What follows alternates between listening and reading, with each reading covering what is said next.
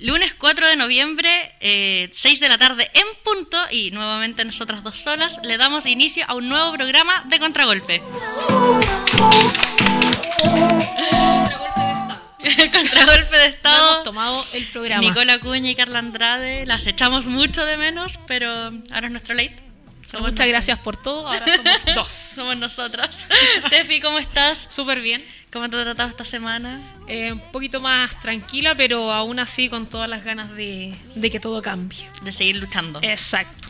El fútbol nacional, eh, por la misma razón, sigue suspendido. En el fútbol femenino ya van 21 partidos que se han suspendido entre la fecha, eh, bueno, la 8 que Colo Colo tenía un partido pendiente y la 9, la 10 y la 11 que en su, en su totalidad no se han jugado.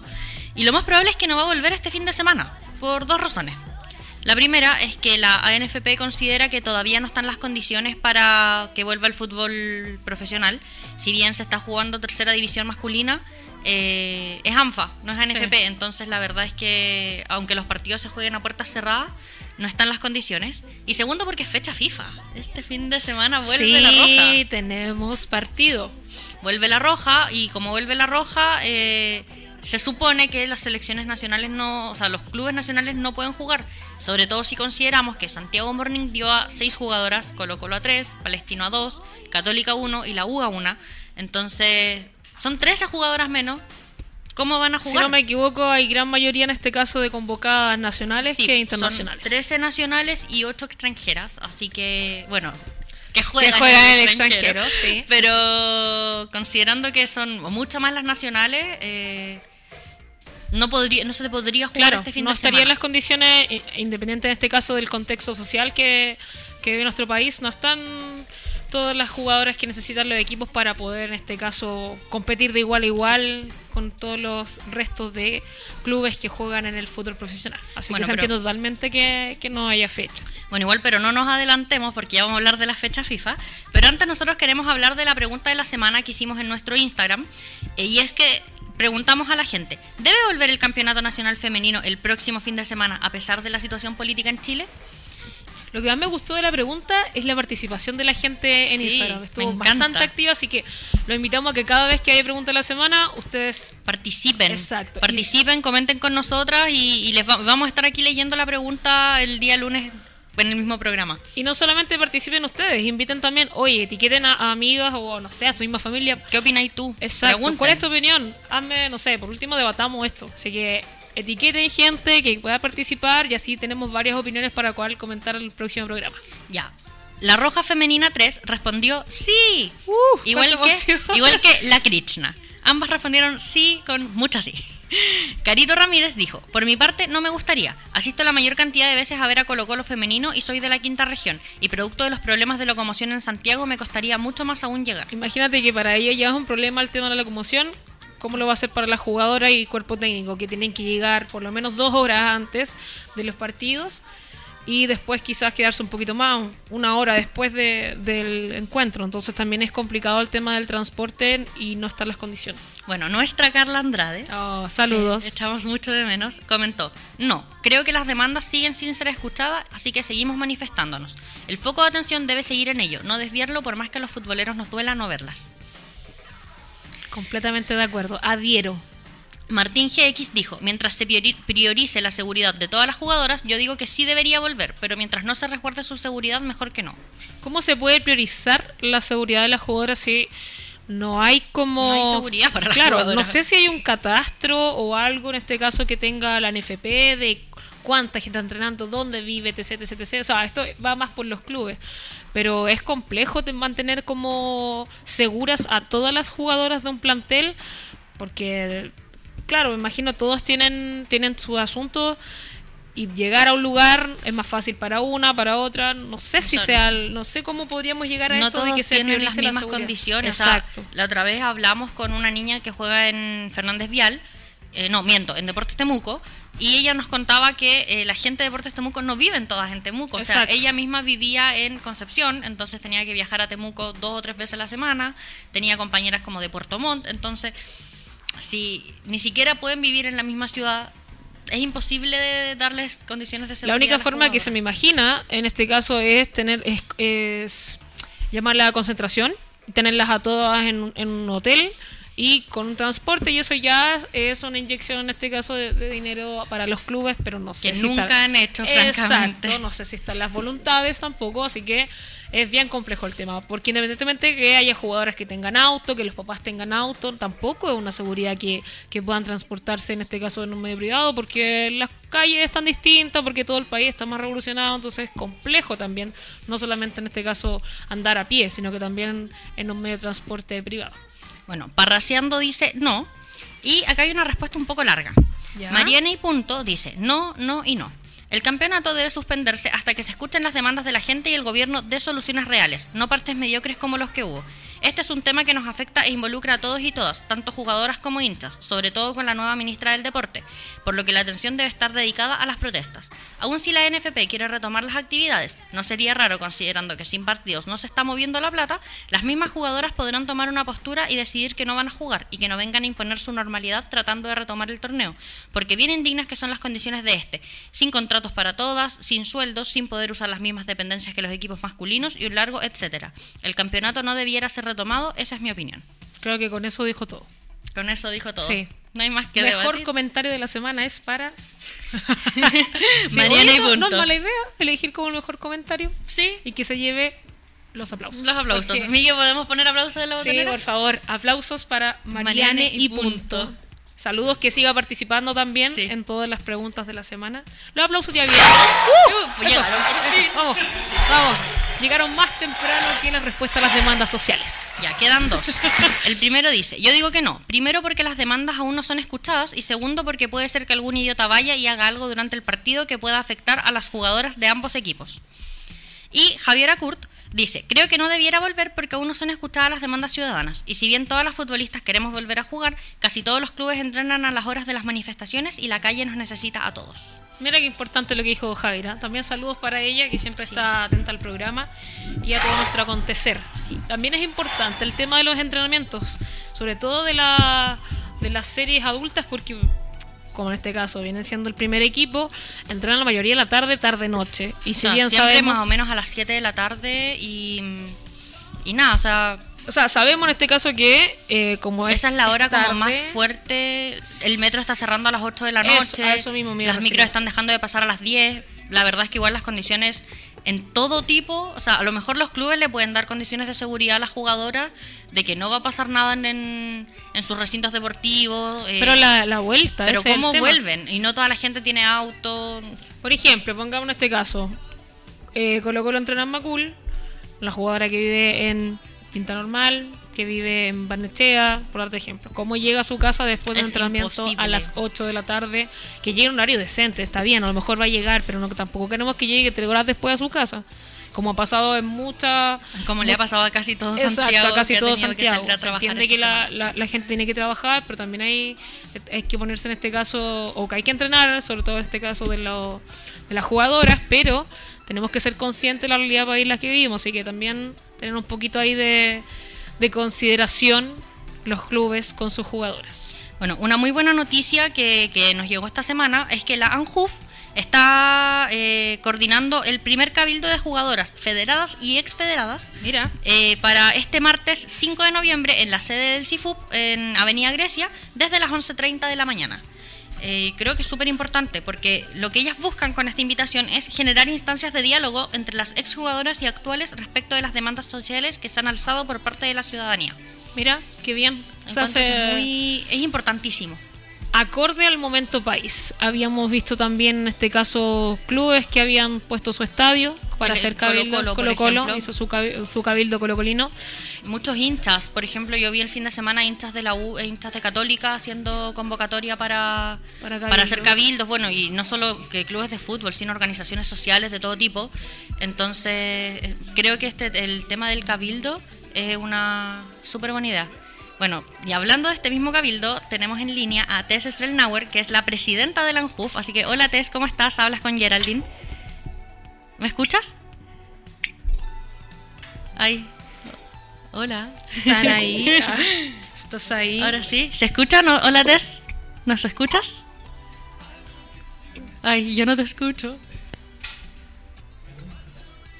Bueno, sigamos Esperemos, esperemos mientras solucionamos los problemas Eh, técnicos. Claro, o sea, lo, lo del cabildo es súper importante. Creo que es, es la instancia ideal a que se abra el espacio de conversación, a que todos tenemos, tengamos una opinión sobre lo que vive el país y en este caso también de, Que las jugadoras demuestren Exacto. también su opinión. Y de escuchar sus demandas y de escuchar también lo que necesitan cada una dentro de su propia realidad y de la realidad general del fútbol femenino. Exactamente. Ahora sí, estamos contentos. Sí. Hola, Tess, ¿cómo estás? Bien, bien. ¿Y tú? Todo muy bien ¿Cómo por acá. por allá? Gracias. Mira, bueno, te llamamos primero que todo porque queremos Ay, ahora hablar... no las escucho. Que- ahora sí, queremos hablar del cabildo que organizaron con la ANJUF para mañana. eh, que no- queremos que nos cuentes primero qué, cómo, cómo surgió este- esta iniciativa y, y qué buscan con esta iniciativa. Te escucho súper las escucho súper, súper cortante. No sé qué está pasando. Ahora sí. Ahora sí. Ya, ahora Voy sí. Bueno, Ahora sí que sí. ya. Ya, primero que todo, eh, como recién te decía, queremos preguntarte por el cabildo que organizaron con la ANJUF para este martes. ¿No? Ahora, ahora sí, es que lo escucho como muy intermitente. a lo mejor la pregunta más... ya. Ahora ¿Y sí, ahora? ¿me estás escuchando bien? Sí, ahora sí lo ya, escucho. Ya, bueno, queremos preguntarte por el cabildo que organizaron con la ANJUF para este martes. Eh, queremos que nos cuentes más, o sea, de dónde surgió esta iniciativa y qué buscan con ella. Mira, se cortó un poquito, pero igual te puedo responder. Eh, vimos cómo se fue organizando toda la, toda la sociedad, distintos grupos en las universidades, distintas comunidades, y obviamente nosotras como jugadoras, eh, más allá de eso, también somos como agentes súper activas de, de la sociedad civil y, y nos rodean distintos contextos y creo que eso es algo muy bonito que se genera el fútbol también y que también se ha generado con todo este con todo este movimiento eh, así que como asociación y conversándolo con distintas jugadoras decidimos hacer este cabildo para discutir no solamente temas macro como los que se están discutiendo en las calles y que vemos constantemente en las redes sociales y en las manifestaciones eh, y todo lo que habla la gente, sino también un poco hacerle la bajada eh, a nuestra realidad como deportistas, como futbolistas eh, y también sumándole, obviamente, el, el cambio dentro del, del Ministerio del Deporte.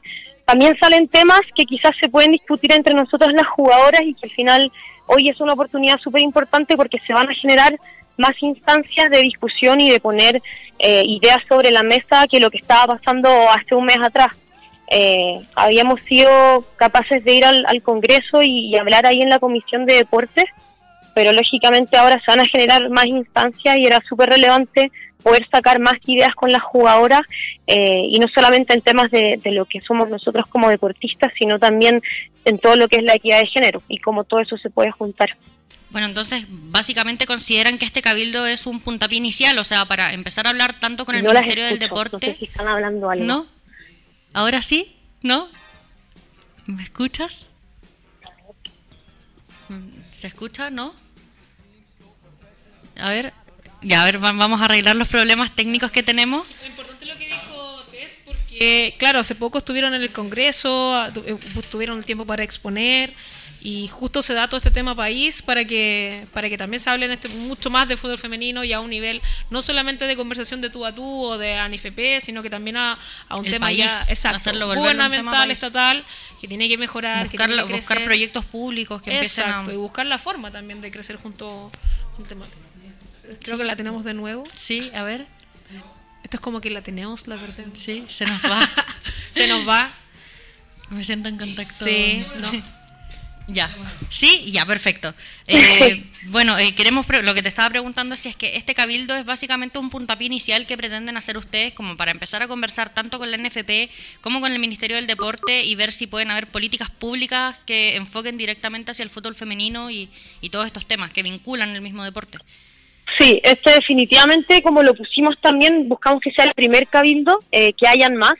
Eh, obviamente, lo que se va a dar mañana, eh, la idea es que las mismas jugadoras que están participando también lo puedan compartir con sus compañeras o con, con otras futbolistas y poder repetirlo, poder repetirlo ojalá el próximo fin de semana, entendiendo la realidad de todas las jugadoras que trabajan, estudian y entrenan, eh, y así poco a poco con, con uno, con dos o con tres o más cabildos, poder ir sacando líneas como cada vez más, menos generales y más puntuales y poder ver si las políticas públicas que se están haciendo respecto al fútbol femenino son suficientes, si son acordes a nuestra realidad, si tenemos otras ideas y cómo de alguna manera canalizarlo entre todas eh, y pasarlo a, como ustedes dicen, a la NFP, a lo que es el MINDEP, a lo que es el Ministerio de la Mujer, etcétera. Hola, Tess, te habla Hola. ¿Cómo estás? Hola. Bien, ¿y tú? Bien, bien, gracias. Te quería preguntar acerca de, la posición de la ANJUF en, en, en todo este esta crisis social, si podríamos llamarlo así. Em, ¿cuál, no sé si tienen un, tipo de catastro, el estado de los clubes, de la seguridad que entregan. Estábamos hace poco conversando con, con Jera de la, base que hay como para volver al fútbol. ¿Cuál es en este caso la posición de, de Anjuf en cuanto al, al, movimiento social y también a la vuelta, claro, al regreso al fútbol? Al regreso al fútbol. Bueno, el regreso al fútbol es algo que todos estamos súper súper pendientes de ver qué pasa. Eh, cuando recién todo esto estalló, ese fue un fin de semana súper complicado porque nadie sabía cómo iba a escalar todo este tema y al final eh, hubieron clubes que igual sufrieron un poco las consecuencias de, que no hubiera un, freno oportuno del, del, campeonato, como lo fue San Marcos, como lo fue Everton. Eh, menos mal nada pasó a mayores y ahí también la NFP estuvo muy pendiente de, ambos planteles y también nosotros estuvimos en contacto con ellos y con las jugadoras. Eh, pero claro, al final todos los días todavía no se ha vuelto la normalidad, por suerte, eh, no se ha vuelto la normalidad. entonces yo creo que cada semana se vuelve a generar la misma incertidumbre de qué va a pasar el, el fin de semana siguiente. Em, yo creo que es preocupante el tema de los traslados de los equipos sobre todo. Eh, quizás ya está un poquito más tranquilo todo el tema del, transporte, por lo menos aquí en lo que es la región metropolitana, pero yo creo que igual obviamente nos preocupa mucho los partidos que se ven cuando los, los planteles tienen que moverse por distintas ciudades. Al final hay manifestaciones, eh, pueden haber barricadas, pueden haber paros de, los camioneros o cicletados o mil actividades que se están generando y que obviamente si es que no está asegurada la seguridad de las jugadoras, eh, no vamos a querer eh, que, inicie el campeonato. Em, respecto al movimiento, obviamente nuestra postura como asociación al representar a tantas, tantas jugadoras no puede ser tan determinante, pero yo creo que todos concordamos de que lo que está sucediendo hoy en Chile es tremendo, eh, era algo que iba a pasar eh, que los cambios que, está proponiendo la ciudadanía son para mejor, para tener una sociedad más equitativa eh, y al final para, para empezar a desarrollar temas que se habían puesto sobre la mesa mucho tiempo pero no se habían discutido. Eh, creo que estas tres semanas la sociedad efectivamente ha cambiado, se siente todo muy distinto y por lo mismo también es que nosotros quisimos empezar con estas iniciativas para ya no solo discutir estos temas con nuestros pares y con la gente que convivimos regularmente, sino ya a nivel de jugadoras y que también es, yo creo que es algo de las cosas muy lindas del fútbol y que se destaca aún más en el fútbol femenino, que es tan transversal y que reúne al final a gente con realidades tan diferentes. Así que creo que la discusión también puede ser muy rica a partir de eso. ¿Qué va a pasar con las conclusiones que ustedes saquen eh, del cabildo? O sea, bueno, de él o los cabildos que, organicen como en JUF. ¿Qué van a hacer con ellas? ¿Van a, no sé, presentarle un documento a, la nueva ministra del Deporte, a la directiva de la NFP? ¿Pretenden como intentar empezar a cambiar mucho más la, lo que tiene hoy el fútbol femenino en Chile? Sí, de todas formas. Hay muchas cosas que se pueden hacer con esa información. Yo creo que en el, en el corto plazo eh, hay muchas instituciones, muchas organizaciones que están como un poquito guiando en todo este tema de los cabildos y que están buscando también reunir toda la información que se genere de cada uno de los cabildos. Entonces, lo primero va a ser canalizarlo vía eh, como estas instituciones y al final van a juntar información de cabildos muy distintos. Eh, ahora nos estamos un poquito asesorando con eh, la Asamblea Constituyente que viene del, del, tema de Derecho de la Universidad de Chile, hay otro, otra organización que se llama Unidad Social y todos ellos también buscan, además de promover que se hagan los cabildos, recibir la información y los resultados. Eso por ese lado. Por el otro lado, obviamente está todo el trabajo que nosotros hacemos con las capitanas de canalizar esta información, de que ellas también lo pasen a sus jugadoras, de que agreguen sus comentarios o sus consultas o cualquier tema que tengan. Y obviamente al final todo lo que se genera a partir de eso también eh, va a ser parte fundamental de los temas que se pongan sobre la mesa, sobre todo cuando nos reunamos como con, con las instituciones públicas, con los ministerios, como dije, pero también con, la, con las reuniones que haya con la ANFP, sobre todo ahora que está terminando el campeonato, que va a empezar el próximo ya vimos cambios igual importantes entre el campeonato de este año y el año pasado y la idea es que se siga desarrollando, sobre todo además pensando en la Libertadores del próximo año. Yo creo que los cambios y mejoras que se puedan hacer entre este campeonato y el próximo van a ser clave también para, para mayor competitividad y que los equipos quieran estar en, en esta copa también. Pues. Dentro de estos cambios que mencionabas, hubo un importante de parte del gobierno, que en este caso fue una rotación, que finalmente la, la, ministra Paulina Cantor salió y llegó Cecilia Pérez. ¿Cuál es el, el, en este caso, cómo ven este cambio en, en la ministra del Deporte? ¿Creen ustedes que tienen que haber una reunión con ellas para informar un poco de lo que está pasando, saber cuál es su postura, saber qué es lo que qué es lo que ofrece esta nueva este nuevo mando en, en, lo que es la cabeza del Ministerio del Deporte?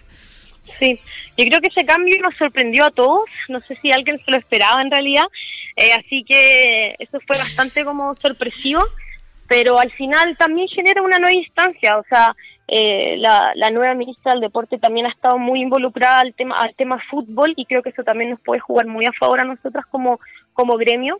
Eh, obviamente la ministra anterior también también está involucrada con el tema fútbol y con todos los deportes en general pero creo que hay que ver cómo cómo resulta al final. El cambio también se tiene que se debe haber generado por algo y, yo creo que esa reunión también va a ser clave para poder también presentarles lo que nosotros hemos hecho, eh, lo que estamos haciendo y también como a lo que queremos eh, llegar. Van a, eh, ahora entre los mismos cabildos que están haciendo, pretenden hacer algo, por ejemplo, con la COFUF o algo más general, que no tenga solo jugadoras, sino también quizás gente de los clubes o hinchas, que toda la gente en verdad que involucra al fútbol femenino, pretenden hacer algo como mucho más amplio.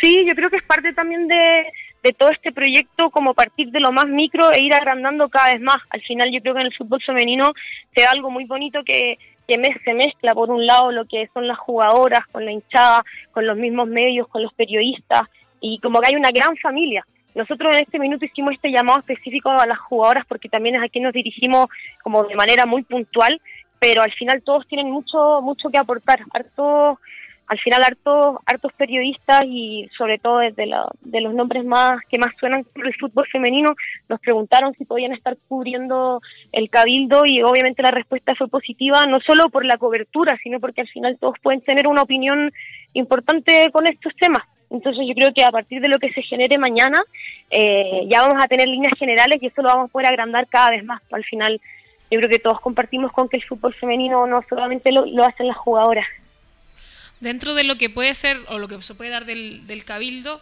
me, me, llama la atención quizás eh, lo, lo, que puede pasar con la jugadora, como no están las condiciones para desarrollar el juego, quizás en, algún tipo de, como se llama paro general, por ejemplo, hoy, quizás en este caso el fútbol femenino también puede ser parte del, de las movilizaciones y, e ir como todas, como gremio, eh, participar de dichas marchas. ¿Qué, ¿Qué les parece a ustedes quizás como tomar esa bandera que que, la mayoría, de, claro, que está ahí, y usted misma hacer frente un poco a lo que a lo que, quiere la mayoría. Yo creo que sería algo muy bonito y súper significativo también.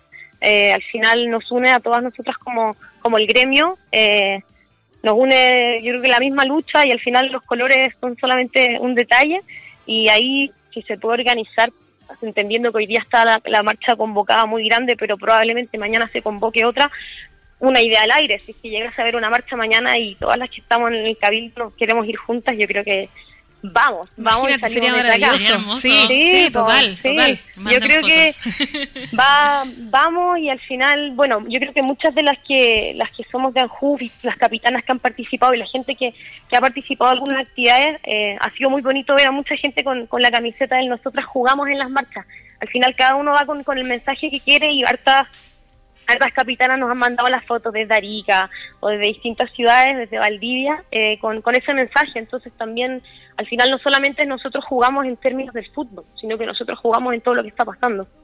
Claro, no sería mala idea quizás como, bueno, no, sé bien el tema de la camiseta nosotros jugamos, si es, como algo de ustedes, hacia la jugadora o a público general, sería quizás bueno como ver más gente, no solamente jugadora, sino que hincha, que más gente pudiera acceder a tener esa, esa polera bueno. que dice nosotras jugamos.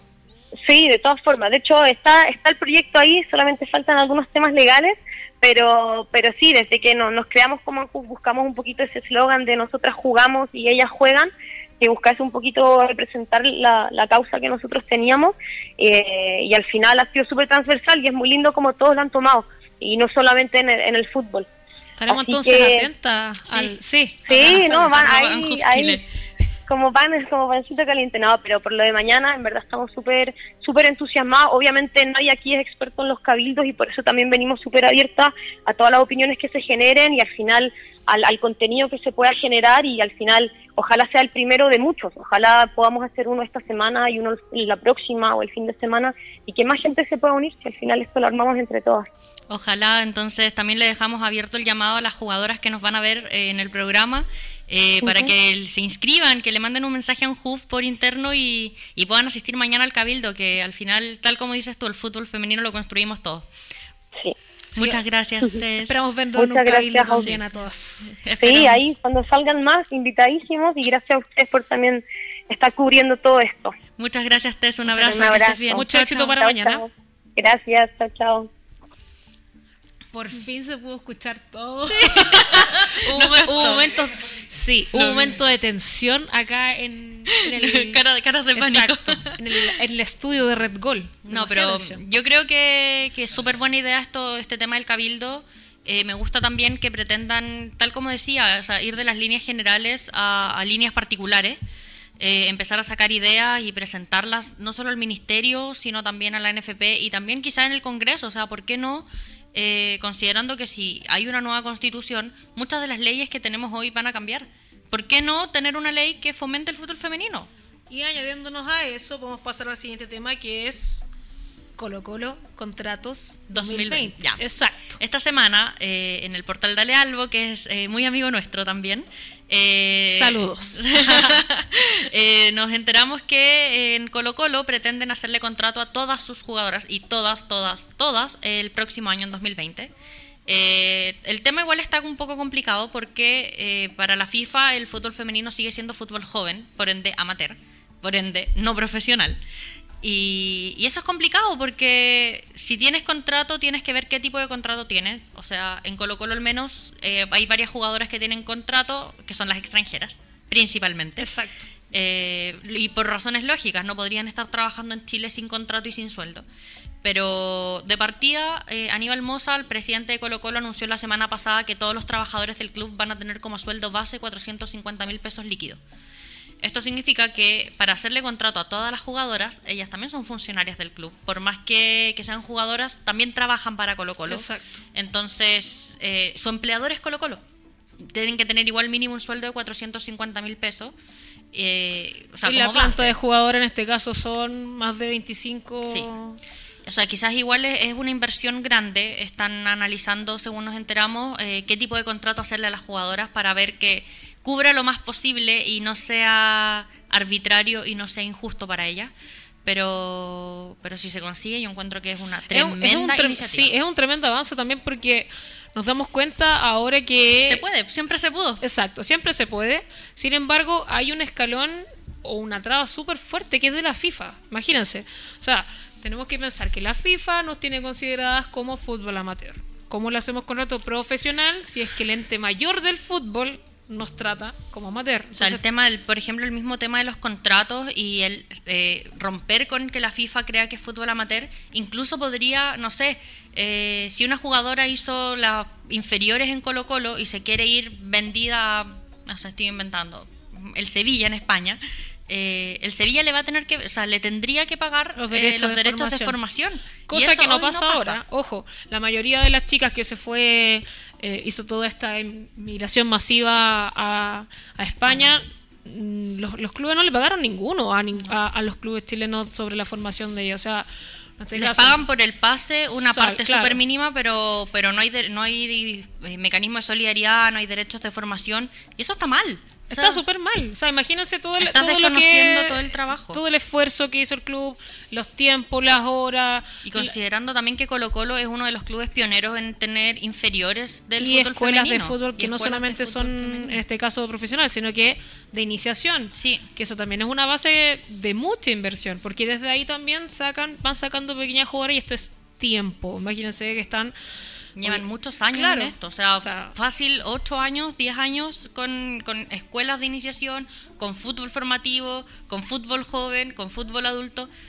Entonces también es súper complicado si es que tienes estas trabas y también consideras que, bueno, es el primer, bueno, el segundo club considerando ya Santiago Morning, pero que pretende hacerle contrato a sus jugadoras y el resto, ¿qué pasa con el resto? El resto tiene que subirse Al al, carro. carro. Está todo- esa palabra, sí. no Súbanse al bus del fútbol femenino, Sí, chicos. tienen que hacerlo porque ¿Cómo si no se van a quedar atrás. Y Los invitamos todas las semanas. esta, en este caso, eh, lo que hace el contrato de la jugadora es nivelar hacia arriba. ¿Por qué? Se van a dar cuenta que los clubes, en este caso eh, Colo Colo y Santiago Mornings, que son los que más inyectan dinero, los que más están proyectando, los que más están invirtiendo, les van a pasar por arriba todo el Sí. resto. Y se No nota, o sea, hoy se nota, se nota al, ver los partidos, o sea, y como hablamos la semana pasada, sin ánimo de demeritar el resto de los clubes, cuando juegan Santiago Morning y Colo Colo se nota. Y cuando juega el resto se nota mucho más. Entonces, ¿cuál es la imagen que quiere mostrar, por ejemplo? Hablemos de los clubes grandes. Católica, Universidad de Chile. O sea, Entonces, tenemos, pensando- que, tenemos que empezar que- a invertir, porque si no, todos estos dos clubes que mencionamos les van a pasar por arriba y no van a tener, y nos va a ir, en este caso, no sé si me atrevo a decir que nos fue mal en la Copa Libertadores, pero podríamos haber aspirado A a mucho más. más. Y eso pasa porque la competencia nacional no es tan fuerte como nosotros creemos. No, y que al final, o sea, también, insisto, lo hablamos también la semana pasada, y es que se nota que Colo Colo y Santiago Morning juegan solos. Ya tienen Palestino, Palestino que siempre está ahí en la pelea, pero le falta, como, como se dice vulgarmente, le falta algo La chaucha para la el peso. chaucha para el peso. Le falta algo para que, bueno, meritorio por supuesto el año pasado que habían llegado al final, ya ganaron una vez, pero siempre falta algo un poquito más para acuerdo. que se mantengan siempre en- Bueno, en, la... vamos a hablar eh, en el tema subsiguiente de Palestino, pero antes quiero recordar, eh, Cobreloa eh, entra a la primera vez el 2020 y está haciendo pruebas de jugadoras, eh, ya había hecho varias, eh, se suspendieron por la contingencia nacional, volvieron ahora este fin de semana y yo creo que es una tremenda iniciativa. La Aprovecharon el- aprovecharon Sí. el fin de semana largo con feriado para que pudieran ir, no sé, en la mañana jugadoras que eventualmente van al colegio, pero es una súper buena ¿Sabéis qué me gustaría de, de esta eh, convocatoria masiva de Cobreloa? Que, por ejemplo, tomaran a las mejores, que es lo que me imagino pretenden hacer, hagan su plantel, tanto 17 como, Sub- me imagino, adulto. adulto. Y si les quedan jugadoras, me imagino, por ejemplo, van 100. Ya, tenemos 30 y 30 para hacer eh, sub-17 y adulta. Y el resto, quizás no, no, no, no nos va a servir para la selección, pero hagamos una escuela de fútbol. Sí, hagamos buenísima. una escuela formativa, hagamos, generemos espacio. Exacto. Tengámoslas ahí. Tengámoslas ahí, no las dejemos solas, como no, sabes que a usted le falta mucho todavía Chao. y la dejamos un poco al olvido. Faltan instancias, faltan lugares donde practicar en este caso el fútbol femenino, así que Cobreloa no las deje solas las que no Este selecciones. es su momento. Este es su momento, haga la pega bien. Mira, yo sé que es súper difícil decirles ya y háganles contrato, paguenles sueldos, si en verdad es una rama que se está No, se creando se ahora. entiende. Se entiende si no lo hacen, pero empiecen a nivelar hacia arriba, ténganles, ténganles canchas siempre, denle, regálenles la indumentaria, eh, intenten sacar la licencia de clubes al tiro, cosas, demuestren que son un club que se puso las pilas, se puso la camiseta y que está interesado en que el fútbol femenino O sea, de la región y del país crezca. Claro, o sea, por el tema indumentario igual es un poco más complejo porque si es una inversión fuerte, yo creo que en este caso tenerles una, una tenida de entrenamiento ya me parece súper bien. Sea, Sí. tener una- un- unas camisetas Vamos, adecuadas. pero subamos la vara. Exacto. Camiseta de entrenamiento y el uniforme cada uno. Subamos la vara. Bueno, y como les hablaba de Palestino, empezó la temporada de humo uh, Tenemos temporada de humo oficial. en el fútbol Hoy, femenino. 4 de noviembre, 16 no sé cuánto. estamos muy 18 no sé emocionadas, Sí, muy, muy emocionadas, porque, bueno, en el diario La Estrella de Iquique eh, surgió esta, estos últimos días la noticia de que Jenny Acuña, eh, jugadora del CDICO de Iquique, que hace unos meses eh, funó a Deportes Iquique porque no... Cancelado Deportes Iquique. porque no les daba eh, indumentaria, porque no tenían las condiciones suficientes para jugar. Eh, bueno, habló de varios temas, entre ellos, por ejemplo, de que en- después de su video Funando a Iquique mejoraron las condiciones, que ella considera no son suficientes, que siguen sin tener proyecto deportivo, pero, pero mejoraron bastante, que se vendría a Palestino para el 2020. Boom. mira, mira, mira. Imagínate el tridente que haría con Tremendísimo. Cote, Mai, Acuña. Uf, no, pero Sangüesa, a ver, esto surge porque supuestamente eh, Jenny Acuña habló con Claudio Quintiliani, el director técnico de Palestino, y en el caso de que Palestino alcance la Copa Libertadores, bueno, estas conversaciones habrían empezado cuando Palestino aún podía ir a la Copa Libertadores, o sea, en agosto de este año. Eh, si es que clasifican para el próximo año, Jenny Acuña llega a Palestino. Mira, Pero, ¿cuál es la fórmula para que Palestino vaya a la Copa Libertadores? Hay fórmulas, sacando la tabla. Calculadora. Mostrando el Excel acá en la pantalla. No, ya, pero en serio. Eventualmente, eh, como Chile es el local de la Copa Libertadores 2020, Chile va a tener tres cupos. El primero por ranking, que es como el que ya viene Adivinen este quién año. es. Colo Colo. El segundo es para el campeón, como siempre. Y el tercero sería para el local. El local pone un cupo. Y si consideramos que el campeón va a ir, y que probablemente, considerando los resultados del tabla hoy, sea Santiago Morning o Colo Colo, y el otro cupo es para Colo Colo, entonces eventualmente sería para Santiago Morning, el otro cupo sería para el primero de la tabla. Y si el primero de la tabla ya es Santiago Morning, entonces no va por ese cupo. El segundo es Colo Colo, entonces no va por ese cupo. ¿Quién sigue? Palestino. Tino, Tino. Súbete al camello. Exacto, súbete el camello. ¿Qué es Y, y Jenny Acuña llegaría Y Jenny Acuña a la llegaría tienda árabe el La próximo estrella de Iquique, como el diario. año. Como el, el mismo diario El La mismo Estrella de Iquique. La estrella de Iquique, Acuña llegaría a Palestina. Tremenda noticia encuentro. Si llega, por favor, este programa lo dejo primero. Sí. ¿Ah? Nosotros se lo dijimos, chiquillo. Acuérdense. Sí, acuérdense, acuérdense. Me siento. Eh, que era el do. no, ya más, más ratito, más Sí, más ratito. ratito, más ratito. bueno, Siento las primicias. Está- No. La muela me está aquí. la cucaracha. La cucaracha me está ahí. Bueno, este fin de semana eh, lo más probable es que no vuelva al fútbol nacional porque hay fecha FIFA, como les anticipamos hace un rato, y Chile va a jugar contra Australia. Uh, Este sábado, al canguro. este sábado a la una de la mañana eh, juega Chile contra Australia en Sydney y el martes 12 a las cinco y media de la mañana juega también contra Australia, pero en la ciudad de Adelaide. Ahí, espérate, la venta de entradas, que es algo que a mí me sorprendió mucho, el precio igual es relativamente bajo si consideramos los precios a los que venden las entradas en el, en el primer mundo. Ajá. Pero entre 10 y 15 dólares igual son entre 7 y 12 mil pesos más o menos. Creo que son súper buenos precios. O sea, Sí. no, y también no es tan barato tampoco. O sea, No. Ya pues chiquillos acá en Chile, vendan entradas. Que no sean gratis, que no cuesten lucas. Vendamos entradas. La gente responde. La gente, bueno, hay una adherencia bastante importante de, de Australia hacia las Matildas. Y creo que esto también responde al, al, lo que lle- a la- al público que lleva. Me gusta esto de que, de que saquen un poco las Matildas de Sydney y se vayan a, otros a otras ciudades. Y estoy segura que el público responderá a pesar de estos precios. Bueno, nosotros yo, yo creo que nosotros pensamos que es como caro, pero me tinca que para allá no sé si Mm. Quizás no es tan caro. No. Al cambio chileno sí. Claro, al cambio chileno, por supuesto. Pero, Pero- eh, la fanaticada de las Matildas es bastante grande, así que... No, pero igual son buenos precios también. Sí. eh, es, un, es un buen es un buen amistoso y como me, me avisan por interno, me llegó, me llegó un WhatsApp.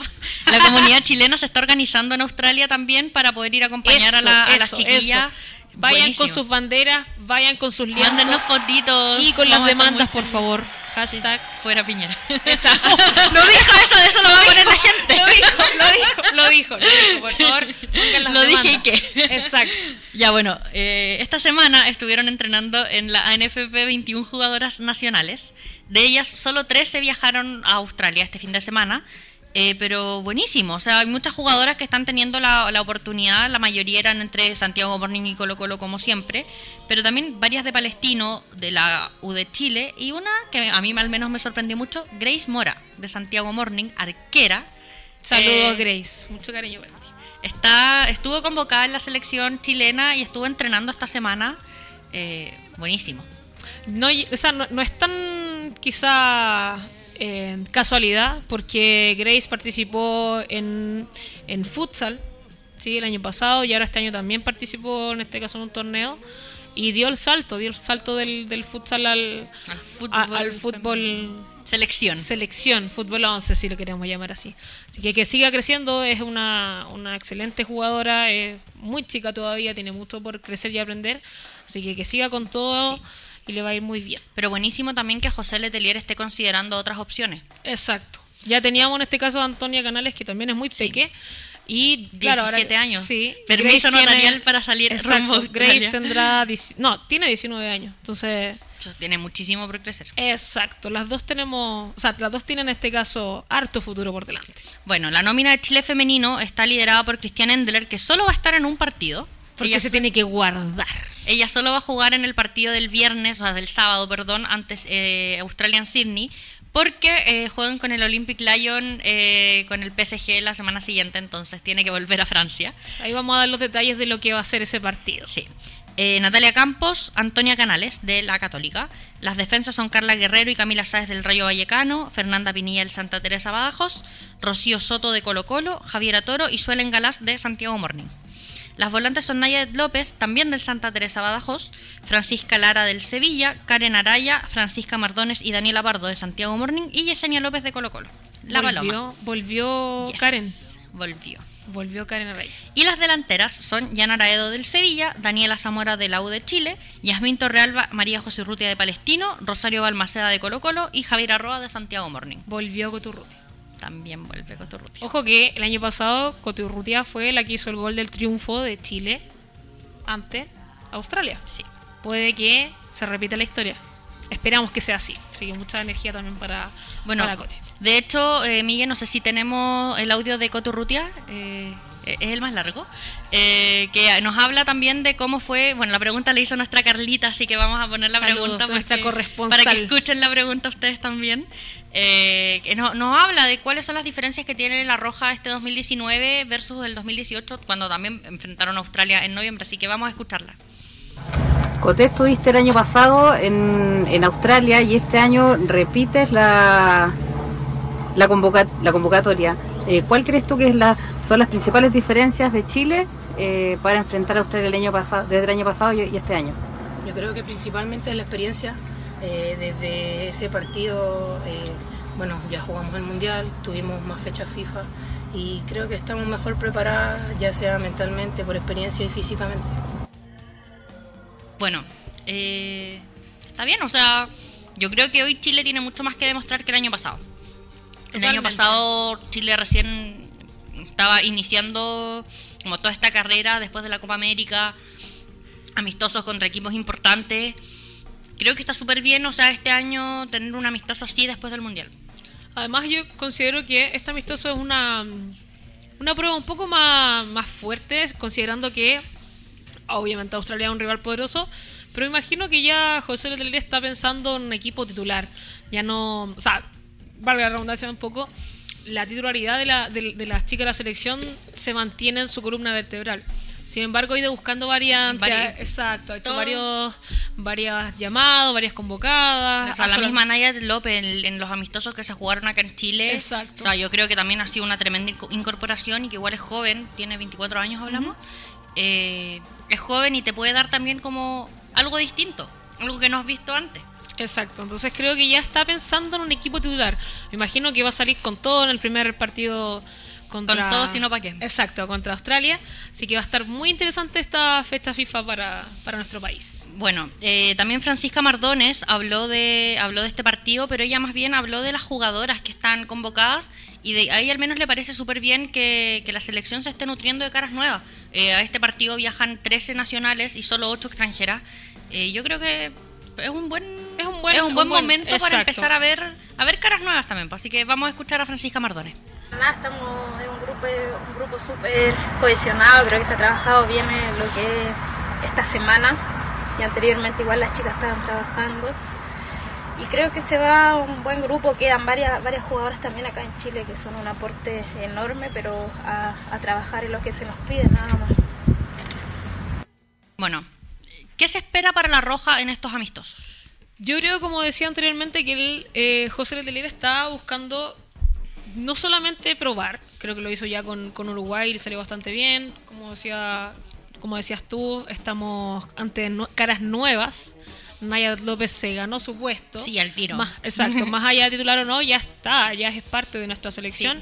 Bueno, Easy Catsban, que también es un proyecto futuro, me imagino que también tiene, tiene sus cositas, entonces tiene que ya ver. Igual hay hartas jugadoras de las que estuvieron entrenando esta semana que son súper jóvenes. Sí. O sea, entonces sí, sí. si consideramos que hay tanta niña joven entrenando nuevamente, eh, primero está preparando el Sudamericano Sub-20 de Sí. marzo del próximo año, pero además está viendo caras nuevas, o sea, está viendo cómo reemplazar a las que no están. Y si ahora, por ejemplo, Tiana Endler eh, va a estar solo en un partido, se sabe que va a tener un buen, una buena jugadora de reemplazo en Natalia Campo y que va a tener una muy buena jugadora también en la banca como Antonia Canales. O sea, Es súper bueno en este caso tener eh, esta chance para Natalia de jugar contra una superpotencia. Hablemos de, Sí. de cómo es Australia, una superpotencia dentro de, la- de las mejores 10.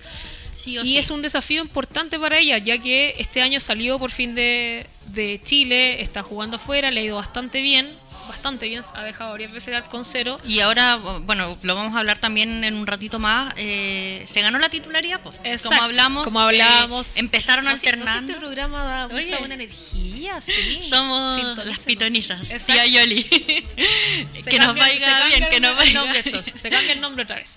Eh, pero la Nati Campo está siendo titular en el Albacete. Este fin de semana también dejó el arco en cero.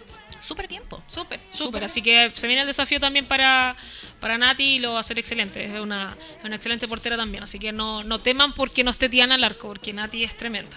Bueno, me acaba de llegar un mensaje, como diría Keralto. Me llegó un WhatsApp, me llegó un Twitter. Un Twitter. Eh, déjenme buscarlo para leérselos. ¿Cómo está esto? Esto es como. Este fin de semana los partidos son en horarios súper complicados. Eh, el primero es el día, bueno, viernes en la noche, ya, ya es sábado a la una de la mañana. Y el segundo es el día martes a las cinco y media. Pero sábado igual se ve. Ya, o sea, se puede ver, sí, se sí, puede ver, puede pero, pero el de las 5 de la mañana es complicado. Está complejo. Y según me informan desde las oficinas de Machaza, Ah, guau. el de la madrugada del viernes para sábado no va a ir por Chilevisión. No. Y están viendo si es que lo transmite CDF a las 8 de la mañana o 9 de la mañana del sábado, en diferido. Y el del martes aún no se, aún no se confirma, pero lo más probable es que no podamos ver, eh, al menos en vivo, ninguno de los dos partidos de la selección chilena. Los vamos a ver sabiendo el resultado, Les sabiendo en qué minuto hubo goles. ¿Qué decir? Exacto. Mira, yo igual entiendo que, que por seguridad y por todo no quieran tener equipos transmitiendo hasta las 3 o 4 de la mañana. Y, que, y, y al revés, que no quieran tener equipos llegando al canal a las 4 de la mañana para empezar a transmitir un partido. Pero ya, pues, es una vez. Es una vez. Que viajen. Vamos, Australia. Vamos. Complicado. Me quedé sin palabras porque Sí, en verdad no, verdad, mucha ganas. O sea, Yo creo que el viernes superpotencia, superbueno ¿Cómo no lo van a transmitir? Por favor.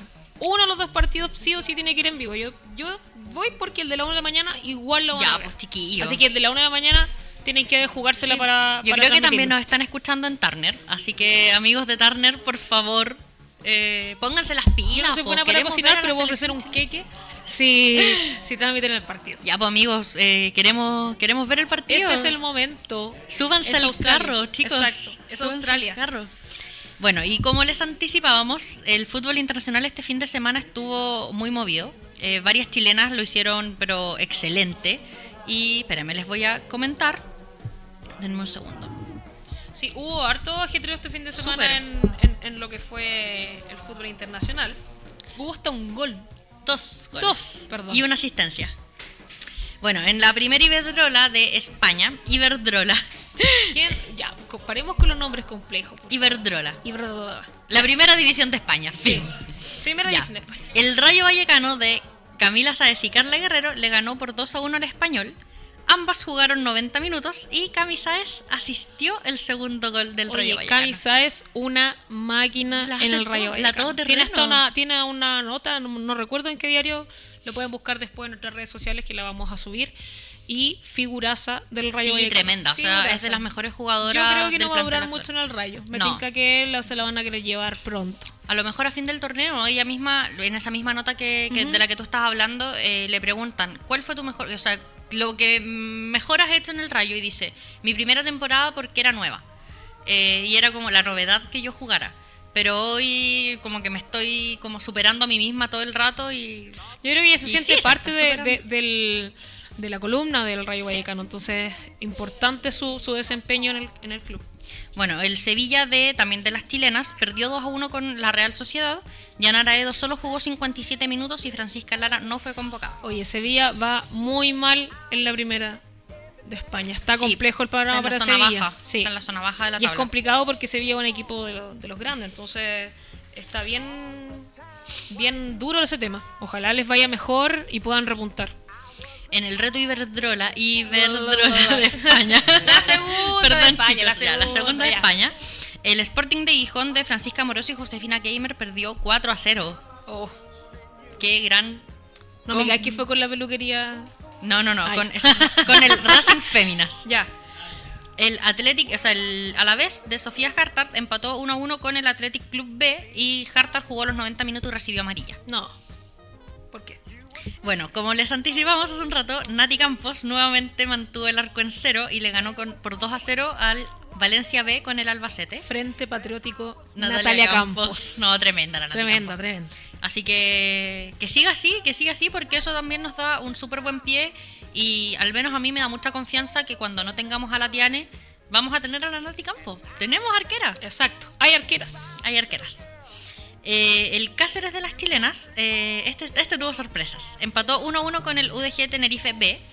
Eh, las tres chilenas fueron titulares. Ana Gutiérrez jugó 57 minutos, Gypsy Ojeda y Yesenia Guanteo jugaron 90. Y la Gypsy hizo un gol. Uh, Gypsy va bastante bien con los goles. Sí, súper. Sí. Así que hizo un gol esta temporada. El partido fue súper polémico. También la tuvimos en el programa. Sí, En teléfono. Oye, Mira. somos la, la cábala. Exacto. El contrario de un programa que había aquí. Sí, antes. Exacto. Y ahora, ¿y nosotras? Pura buena Nosotras, suerte. Pura buena.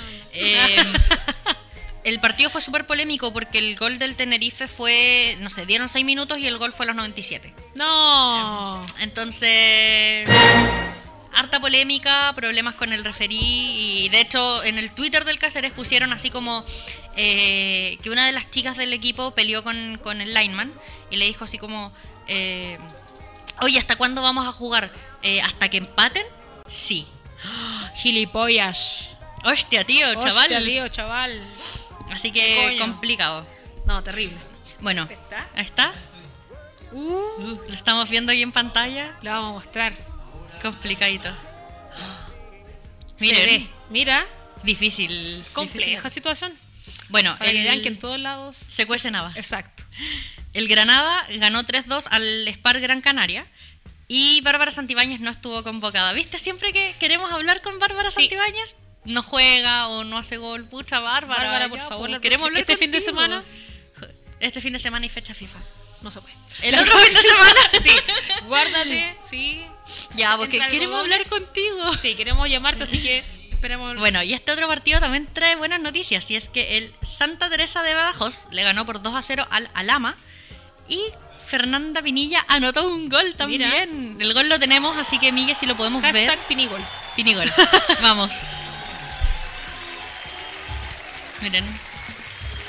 Está un poco enredado el gol. Sí. Vamos. Un poco Bueno. enredado, pero gol igual.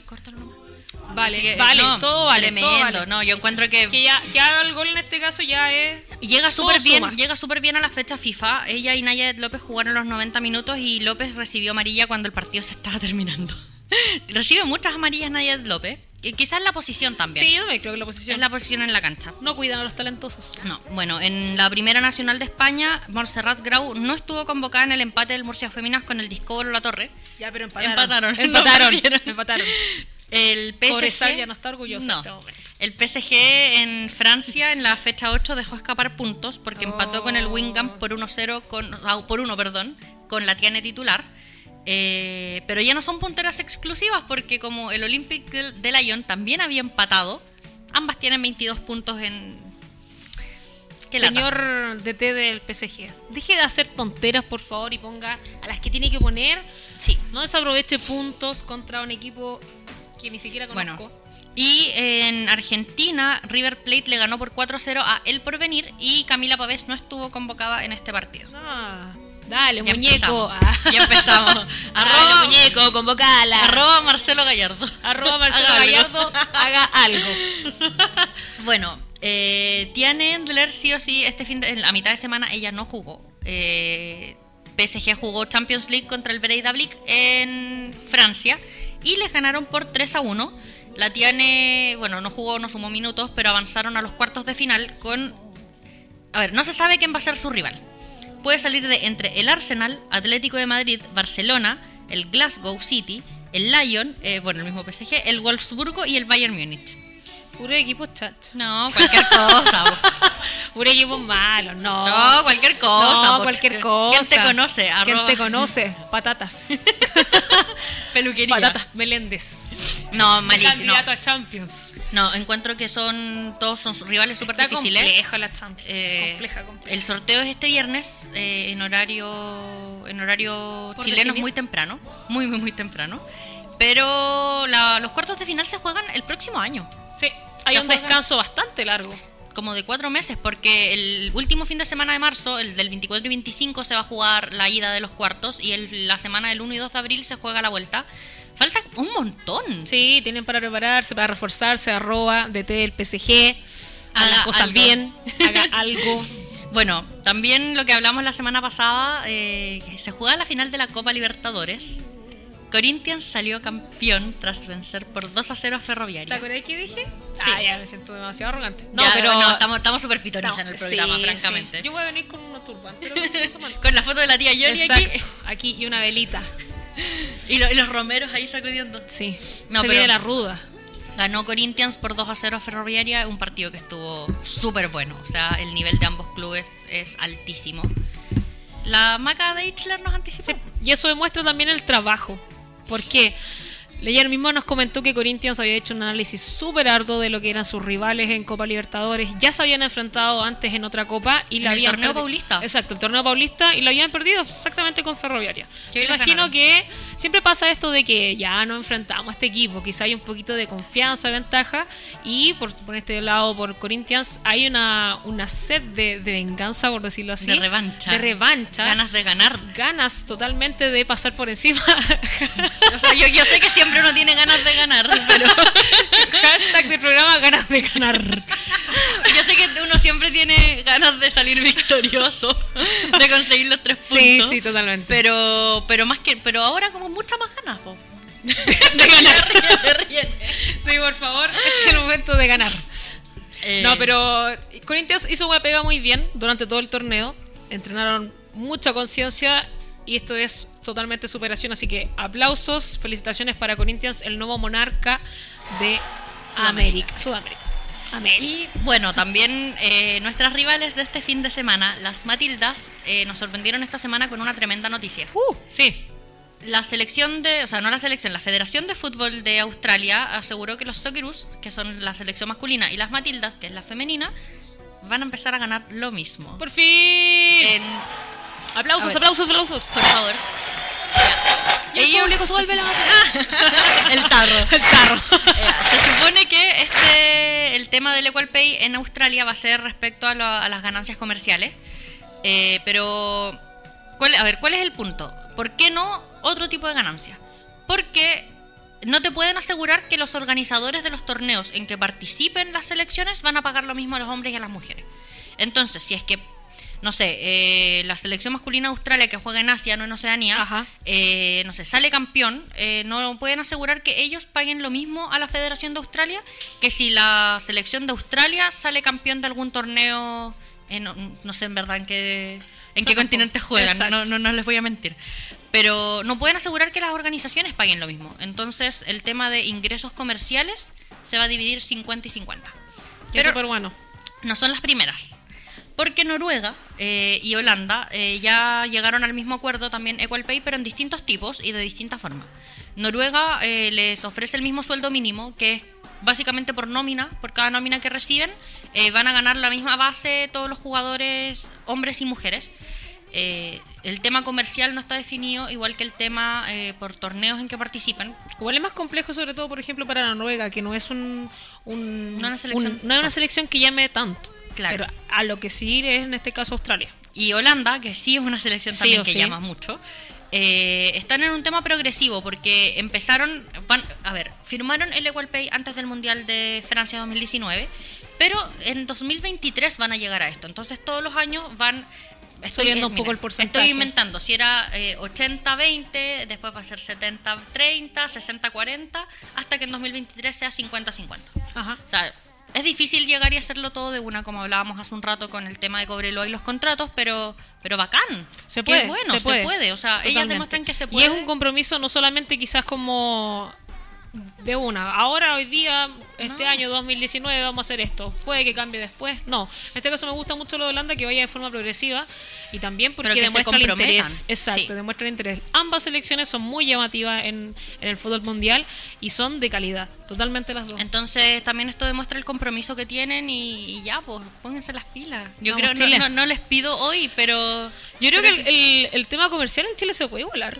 El tema comercial sí, de más que sí. sí, sí. Sí, o sea, si ya vemos en este caso publicidades de, de bancos, de mm, multi, no, no multitiendas no, de tiendas deportivas con De mar- rostros de Bueno, marcas de celular también que Sí, auspician a sí, ambos, sí, sí, de que son en verdad los auspiciadores de la, de la selección en sí. bebidas, cosas así, pero igual bien porque, por ejemplo, la selección femenina tiene auspiciadores exclusivos, por ejemplo, Arauco. Ajá.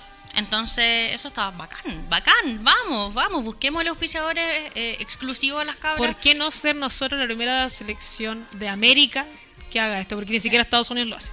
Sí, pues, entonces, bien por Australia, también, bueno, bien por los que ya lo hicieron. Sebastián Moreno. bien por Holanda y Noruega que ya lo hicieron y ojalá que se sigan sumando más Nos selecciones falta a una, nivel mundial. nosotras. seamos Sí, las po. primeras. Seamos las primeras. Demos, estemos en vanguardia, demos el primer paso. Exacto.